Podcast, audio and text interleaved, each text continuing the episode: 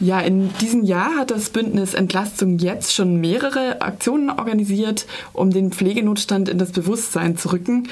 Wie sieht es jetzt eine Woche vor der Bundestagswahl aus? Steht der Pflegenotstand auf der politischen Agenda der Parteien, so wie ihr euch das wünscht? Also ich würde sagen, er ist in der Öffentlichkeit durchaus wahrnehmbar und das ist gut so, weil es eben auch viele kritische Berichte in den Medien gab und ja, es einfach sozusagen ein zentrales Thema der öffentlichen Daseinsvorsorge ist. Natürlich steht es für uns viel zu wenig in der Öffentlichkeit. Insbesondere wird es natürlich gerade äh, von den großen Medien und äh, von rechts verdrängt durch ja irgendwie die ganze rechte Propaganda und Hetze gegen Flüchtlinge. Das finden wir total problematisch, weshalb wir eben auch entschieden haben, gerade jetzt in dieser Woche vor der Bundestagswahl eben diese Veranstaltung zu machen und Donnerstag noch eine Demonstration zu organisieren, um dieses Thema eben nochmal in den öffentlichen Fokus zu rücken, weil wir eben finden, dass im Rahmen der Bundestagswahl gerade über so zentrale Themen wie die öffentliche Daseinsvorsorge und gesellschaftliche Solidarität und Arbeitsbedingungen viel mehr geredet werden müsste. Jetzt ist ja schon ein bisschen etwas passiert. Also im Frühjahr hat der Bundesgesundheitsminister Gröhe von der CDU Pflegeuntergrenzen in pflegesensitiven Bereichen eingeführt bzw. eingeleitet, dass diese bedacht werden.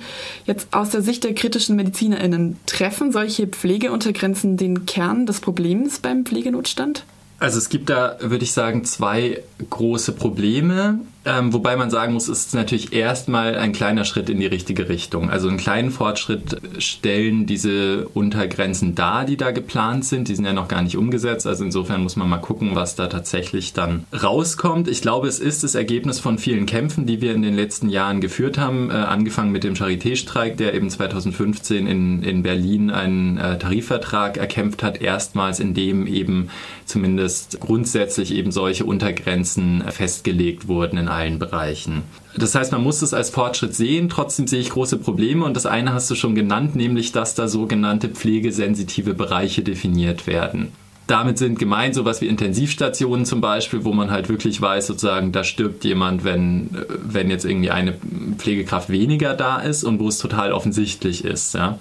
Das Problem ist, diese Tatsache, dass es den Patientinnen und Patienten schadet, wie auch den Beschäftigten, die gilt nicht nur in den sogenannten pflegesensitiven Bereichen, die ja total willkürlich definiert sind, sondern das gilt im gesamten Krankenhaus. Da gibt es auch äh, große und renommiert publizierte Studien, die das gezeigt haben, dass eben wirklich jede Pflegekraft, die da weniger da ist, einfach die Sterblichkeit im Krankenhaus deutlich erhöht.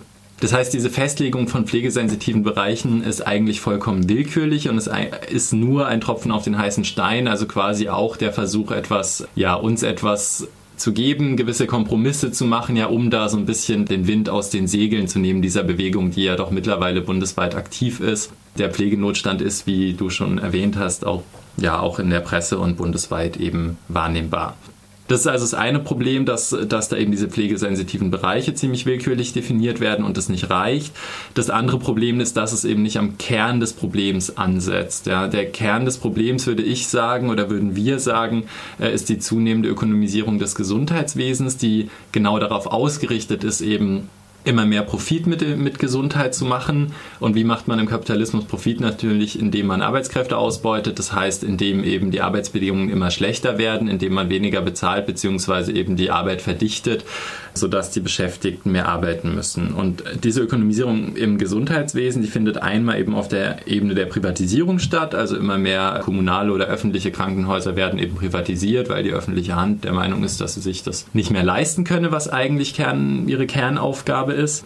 Der andere Punkt, der glaube ich gerade im Bereich des Pflegenotstands ganz zentral ist und leider etwas komplex, ist eben das zugrunde liegende Fallpauschalen- oder DRG-System, was die Finanzierung der Krankenhäuser größtenteils eben organisiert seit 2004, als die rot-grüne Regierung das eingeführt hat ich will da jetzt nicht groß ausführen, aber sozusagen grundsätzlich ist die Idee, dass die, äh, die ganze stationäre Gesundheitsversorgung, also die Versorgung im Krankenhaus einem Marktprinzip unterworfen wird, in dem eben Diagnosen einen bestimmten Preis bekommen und die Krankenhäuser einfach diesen Preis ausgezahlt bekommen, wenn sie einen Patienten mit dieser Diagnose behandeln. Das bedeutet, die Krankenhäuser haben Interesse, möglichst viele Patienten mit möglichst teuren Diagnosen durchzuschleusen und bekommen dafür einen festen Preis. Und dabei haben sie natürlich das Ziel, das in möglichst kurzer Zeit zu tun, also die Liegedauern zu reduzieren und entsprechend auch weniger Personal zu benutzen oder zu einzustellen. Was eben dazu führt, dass sozusagen die Kosten sinken, die Einnahmen aber steigen, weil eben mehr Patienten abgearbeitet werden. Weshalb also man da eigentlich die modernen Krankenhäuser in Deutschland schon fast mit Fabriken vergleichen kann, wo eben Stückzahlen abgearbeitet werden eigentlich und dann eben verkauft werden. Es wird also an Gesundheit gespart, es wird an Arbeitskräften gespart und die Krankenhäuser werden in moderne Fabriken umgewandelt. Ist das Ganze jetzt Thema im Medizinstudium? Also ihr kritischen Medizinerinnen seid ja hauptsächlich so eine Studierendengruppe. Wird das thematisiert bei euch in den Seminaren, in den Vorlesungen? Wir sind nicht nur eine Studierendengruppe, aber tatsächlich sind äh, viele von uns Studierende, ich auch. Und ich muss sagen, aus meiner Erfahrung wird es kaum thematisiert. Also ich kann mich an Vorlesungen erinnern, wo eben genau dieses DRG-System, was also öffentlich in breiter Kritik steht, also auch aus wissenschaftlicher Perspektive, dieses Jahr hat die Leopoldina Akademie, also eine hochrangige Institution, so ein Thesenpapier rausgehauen, wo die das auch also fundamental kritisieren und eben die Probleme aufzeigen. Diese Kritik wird im Medizinstudium nicht aufgegriffen. Im Medizinstudium lernt man, dass es irgendwie aus einer, keine Ahnung, medizininformatischen Sicht ein ganz tolles System, weil es irgendwie alles ganz super definiert ist und was weiß ich. Also so, da wird an abstrakten Werten gemessen, aber am gesellschaftlichen Wert, an dem, was es gesellschaftlich macht für die PatientInnen, für die Angestellten, aber eben gesamtgesellschaftlich, ähm, darüber wird eigentlich nicht diskutiert, muss ich sagen. Deswegen macht das jetzt ihr, wie, sind, wie sieht euer Aktionsplan aus? Also es gab ja schon im Februar, darüber hat Radio Dreikland auch berichtet, eine Aktion Mach mal Pause am Uniklinikum in Freiburg. Ja, wie, wie geht dieser Arbeitskampf, wie geht dieses Sichtbarmachen des Problems Pflegenotstand, wie geht das weiter in Südbaden? Also wie du schon eingangs gesagt hast, wir sind da jetzt ungefähr seit einem Jahr dran, eben dieses Thema in die Öffentlichkeit zu bringen und eben die Beschäftigten insbesondere zu unterstützen. Tatsächlich hat es jetzt in den äh, letzten Monaten äh, natürlich mal wieder etwas Entwicklung gegeben. Insbesondere gab es im Frühjahr größere ähm, Streiks und Demonstrationen im Saarland. Interessanterweise auch dort im äh, Kontext der Landtagswahl, wo eben dieses Fenster da war, um da etwas zu erkämpfen. Das Ergebnis war die von dir schon ähm, erwähnte Bundesratsinitiative zu äh, Personaluntergrenzen in pflegesensitiven Bereichen. Also das ist dort quasi das Ergebnis gewesen. Auch bundesweit bewegt sich was diese Woche, also ab heute streiken wieder die Beschäftigten der Berliner Charité, weil sie eben feststellen mussten, dass der Tarifvertrag, den sie im Jahr 2015 abgeschlossen haben, dass der im Endeffekt leider nicht so viel Verbesserungen eingebracht hat, wie sie sich gewünscht hätten, unter anderem weil eben immer noch der Pflegenotstand dort herrscht.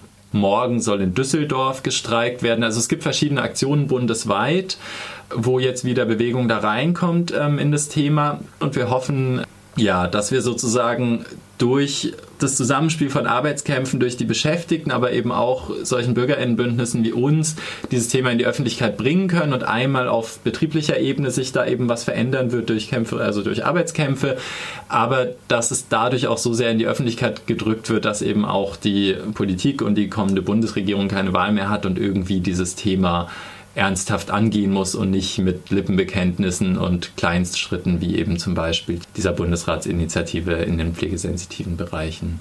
Welchen Fokus werdet ihr jetzt heute Abend bei der Podiumsdiskussion setzen, so zum hm. Thema Pflegenotstand? Also das Thema der Veranstaltung ist ja, wenn das Krankenhaus krank macht, was wir gegen den Pflegenotstand tun müssen. Dazu haben wir einmal, also haben wir drei ReferentInnen eingeladen. Einmal Thomas Böhm vom Bündnis Krankenhaus statt Fabrik. Das ist ein bundesweites Bündnis, was sich eben genau mit dieser Thematik auseinandersetzt. Der wird äh, insgesamt so eine Einführung geben in das Thema, das eben etwas ausführlicher als ich das gerade machen konnte, auch nochmal gesundheitspolitisch beleuchten, also was da die Hintergründe des Pflegenotstands sind. Und dann haben wir uns entschieden, eben noch eine Referentin einzuladen, die selber als Pflegerin im Saarland arbeitet, dort der Streikbewegung ähm, beteiligt war.